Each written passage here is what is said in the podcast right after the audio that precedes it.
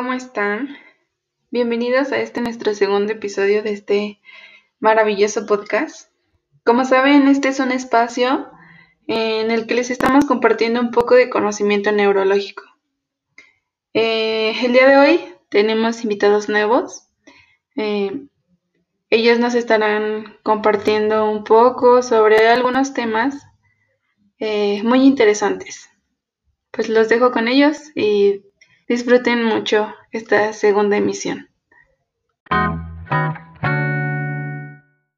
Bueno, en este podcast hablaremos del traumatismo cráneoencefálico, que es un daño causado al tejido encefálico por fuerzas mecánicas externas o de movimiento.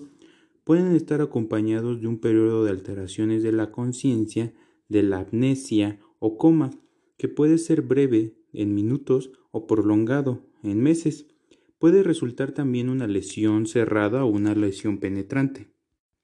Las causas más frecuentes son los accidentes de tránsito, los accidentes deportivos o en el trabajo o por alguna agresión. La fisiopatología se clasifica en tres, primaria, secundaria y terciaria. El daño directo es en la lesión primaria. En la lesión secundaria el daño es intracraneal o extracraneal. En la lesión terciaria se manifiesta tardíamente en los daños progresivos y por eventos neurodegenerativos. La gravedad del traumatismo cráneoencefálico se establece en base a la escala de coma de Glasgow. Fue desarrollada como una medida objetiva de conciencia después de un traumatismo, con el objetivo de describir el estado del paciente en relación a la respuesta de tres fases de que lo componen. La primera fase es la apertura ocular, la segunda la respuesta verbal, la tercera es la respuesta motora. Los resultados son leve, moderado y grave. Leve es de 13 a 15 puntos, moderado es de 9 a 13 puntos y grave es de 8 a 3 puntos. El uso de las puntuaciones de, cada opción de los apartados analizan aspectos como las respuestas espontáneas al estímulo verbal o doloroso.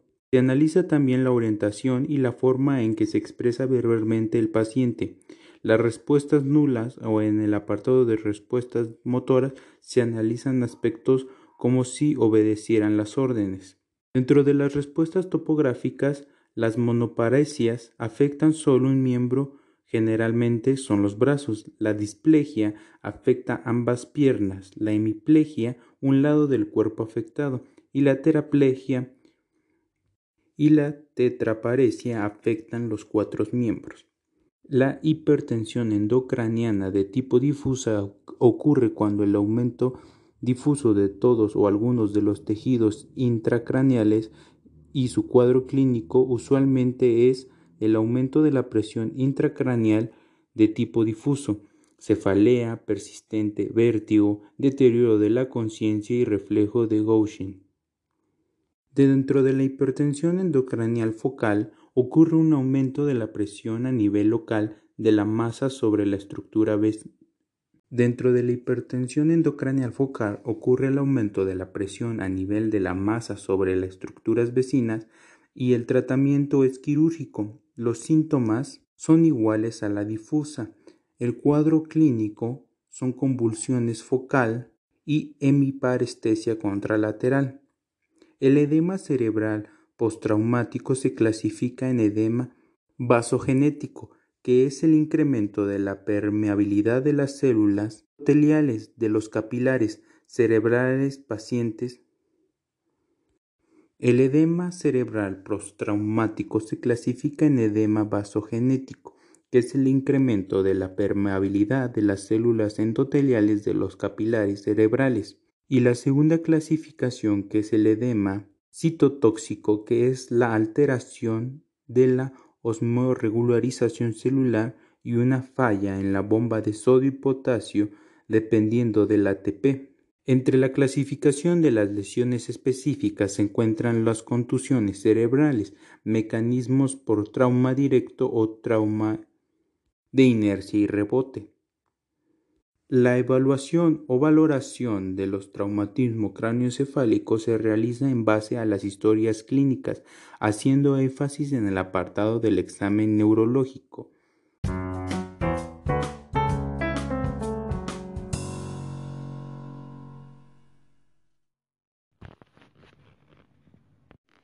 En este segundo capítulo vamos a tratar lesionado médula. Para iniciar vamos a hablar sobre la médula espinal. La médula espinal forma parte del sistema nervioso central junto con el encéfalo. Ambas estructuras contienen los centros que regulan las funciones del organismo.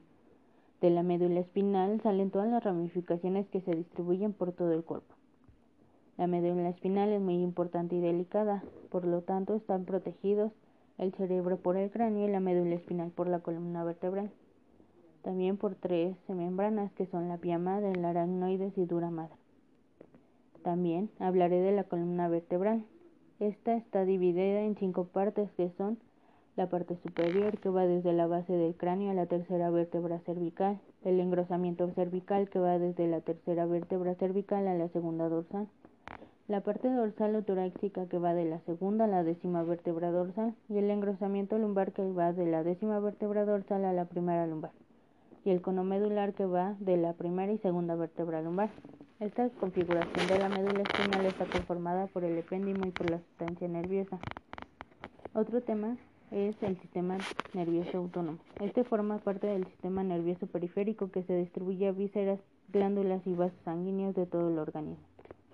Puede considerarse motor y automático. Esto quiere decir que la mayoría de sus funciones no están controladas voluntariamente se encuentra dividido en dos, una cadena simpática o toracolumbar y una cadena parasimpática. Bueno, hablemos de las lesiones. Tenemos el trauma raquimedular. Es una lesión mixta del componente óseo de la columna vertebral y el contenido neurológico que incluye la médula espinal y sus envolturas que ocasionan alteraciones de las funciones motoras, sensitivas y autonómicas. Se debe considerar como potencial causa de daño neurológico secundario y aquel momento no presenta ningún daño, sino que es posterior. Es un cuadro muy grande con alta bimovilidad. Cuanto más alta la lesión, mayor es la gravedad. Tenemos fracturas en la columna vertebral que se dividen en dos, las cervicales por angulación aguda del cuello, flexoextensiones violentas, ocurren en accidentes automovilísticos o por caídas de altura o por zambullidas en el agua. En la región lumbar baja de los traumatismos por lo general producen rupturas discales. En la unión toracolumbar mayormente causan fracturas. Estas ocurren en personas con impacto en los glúteos o de pie. Otras fracturas son las fracturas de columna dorsal. Estas son raras por la gran protección que significa la caja torácica, pero cuando ocurren hay un daño muy irreversible en la médula. El compromiso neurológico es secundario a la patología del raquis. También existe el daño medular primario, el cual es una lesión directa sobre la médula provocada por una luxofractura. Esta puede ser leve, con edema e hiperemia o llegar a la destrucción hemorrágica total de la médula. El daño medular secundario es posterior a un daño primario y tardío a este. El diagnóstico de una lesión medular se diagnostica por medio de los métodos exploratorios clínicos atendiendo las tres funciones principales que son la motora, la sensitiva y vegetativa o autónoma. Con esta exploración podemos establecer el nivel de lesión. Existen síndromes medulares. Tenemos el síndrome medular transverso. En este se afecta todas las sensibilidades, movimientos, reflejos y control esfinteriano en mayor o menor grado. El síndrome de la arteria espinal anterior produce una parálisis y anestesia sin reflejos por debajo de la lesión por falta de riesgos de las cestas anteriores de la médula, conservando la sensibilidad profunda. Síndrome cordonal posterior. Este afecta a los cordones situados en la parte posterior de la médula, afectando la sensibilidad profunda, dificultando el equilibrio en la marcha y la coordinación de los movimientos por debajo de la lesión. Otro síndrome es el síndrome centromedular. Este afecta la porción medial de la médula.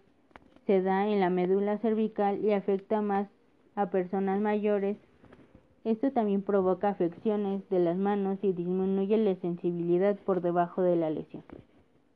El síndrome de raíces de cola de caballo es ocasionado o no a la lesión del cono. Puede dar lugar a parálisis de los territorios correspondientes, también afectando los esfínteres. La paraplegia es el parálisis y anestesia en tronco y miembros inferiores. Es por una lesión situada en los segmentos modulares del, desde T1 hacia abajo. Existen complicaciones que son las quemaduras o úlceras por presión, que son causadas por falta de sensibilidad.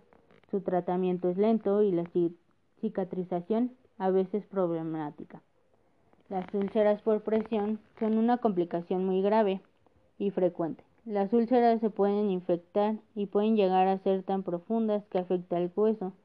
Estas úlceras son muy comunes en personas encamadas, por lo cual sale debe de tener cuidados especiales. Estas se pueden prevenir con una correcta vigilancia y tratamiento postural. Empezaremos con otro tema. Este tema es la espina bífida, que es una malformación en la mayoría de las ocasiones en las vértebras lumbosacras. Es congénita y se da en ambos sexos. Esto provoca parálisis sensitivos de grado variable en los miembros inferiores, la vejiga y el recto, así como hidrocefalia con mucha frecuencia. Sus causas pueden ser de factores genéticos, factores carenciales, factores metabólicos y factores térmicos. Esto se detecta por medio de estudios como la ecografía y amniocentesis. También existe la espina bífida quística o meningocele.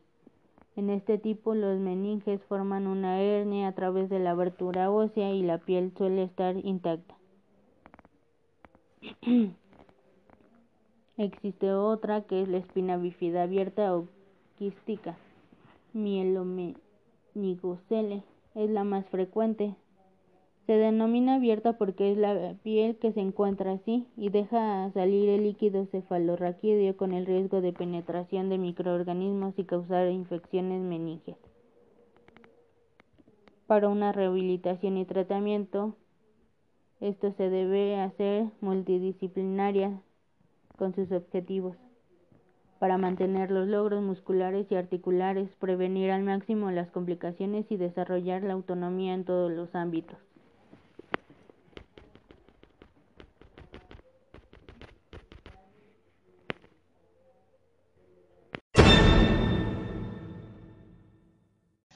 Bueno amigos, esperamos que esta información les haya sido de utilidad.